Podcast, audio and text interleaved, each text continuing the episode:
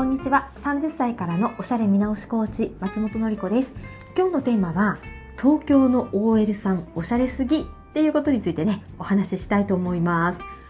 えっと私東京に出てきたのは22歳新卒のね就職で出てきたんですけど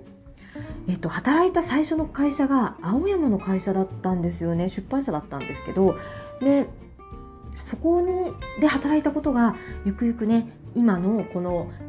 えーと、パーソナルカラー診断とか骨格診断とかねメイクレッスンをして皆さんをねきれいにしていこうっていうねお仕事につながってきたんですが、えっと、もうその時ね東京に出てきてもう最初にすっごく驚いたのが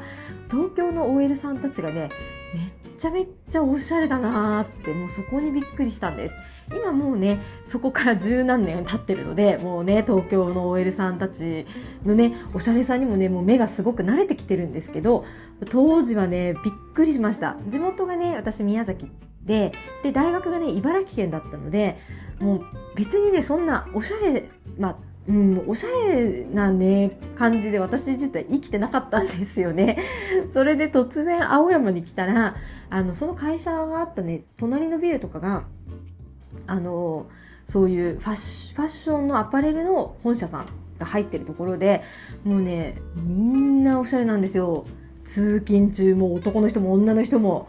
だし、自分の会社の先輩たちもすっごくね、おしゃれだったんですよね。えっと、まずは、えっとね、年齢が上の社員さんたちもう当時22でその時の50代の先輩たちでもみんなネイルもして髪の毛もね綺麗にしててメイクもバッチリしててねすっ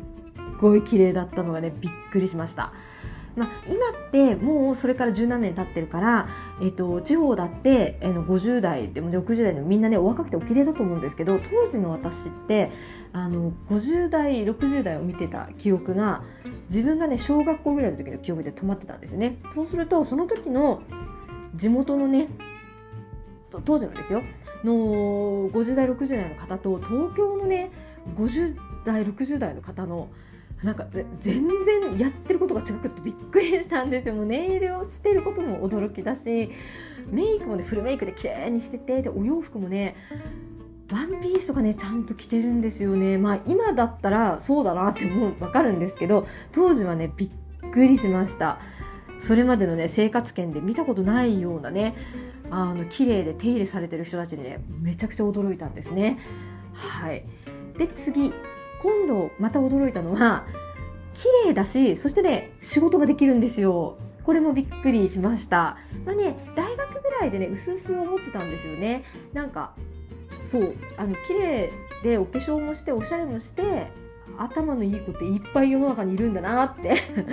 そう田舎ってわかんない。今はわかんないですけど昔はねなんかお化粧するとかヤンキーの仕事だみたいなね感じだったんですよ。私も真面目に生きてましたしね。だったけどまあ、そうと、ね、あの大学来たらあれ？みたいな。同じ受験勉強やってたのにめっちゃ垢抜けてる子いっぱいいるみたいなね。それでもあの茨城の大学だからそんないないはずだけどそれでもやっぱ東京から来てる子たちとかでやっぱ垢抜けてたんですよね。で、え、どこでそんなおしゃれする暇があったんやろう？ねそんな覚える暇どこにあったんやろうって思ったけど今考えるとね東京に住んでたらそれはあのぐらいになるわって感じがしますよね。でみんなね綺麗で賢いんかってね仕事できるんですよ。会社の人たちもそう。綺麗なことと仕事ができる信頼される仕事をしてるってことはね両立するしなんかそれをね名刺代わりになるんだなってこともねここでよーく分かりました。私もね仕事もできて綺麗なねでおしゃれなね先輩たちみたいになりたいなってねすごく思ったんですよね。もうとにかくね東京の OL さんに私はねその時ずっと驚きまくってた。で次はもうこれもすごく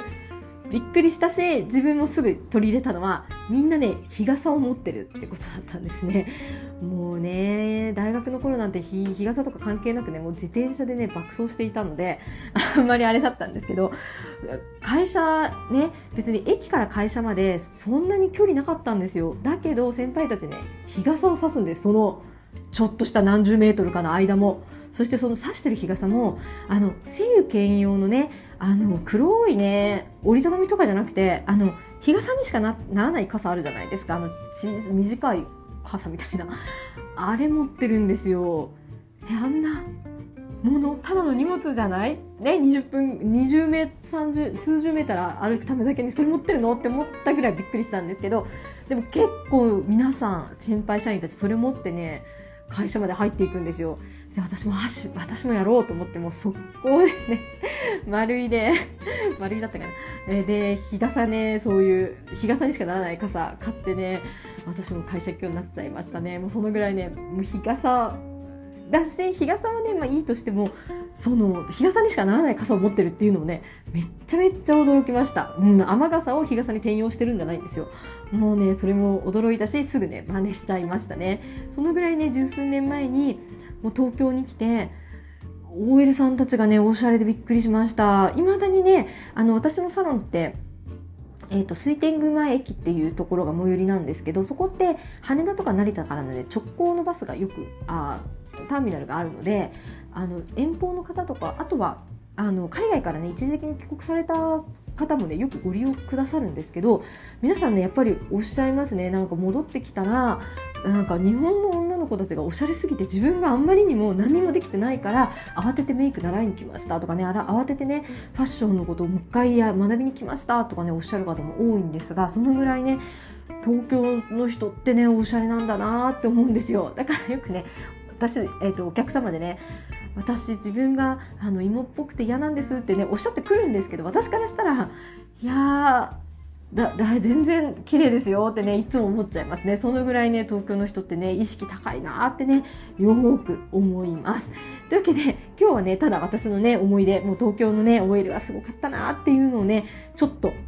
語ってみましたが、えっと、皆さんね、忙しいんですよね。働いてるし、人によっては子育てもされてたりして、それなのに、綺麗でね、水黒いしてる先輩たちをね、私たくさん見てきて、すごいなと思ったし、自分もそうなりたいと思いましたし、私のね、お客様にも、自分の手でね、持続、持続的にね、ね、このサロンに来た日だけ綺麗なんじゃなくて持続的に毎日自分で自分をね綺麗にできるようになってほしいなってね思いながら毎日ねあの働いてます。うんだからあれもこれもね教えたくなっちゃっていつもね詰め込み教育式なんですけど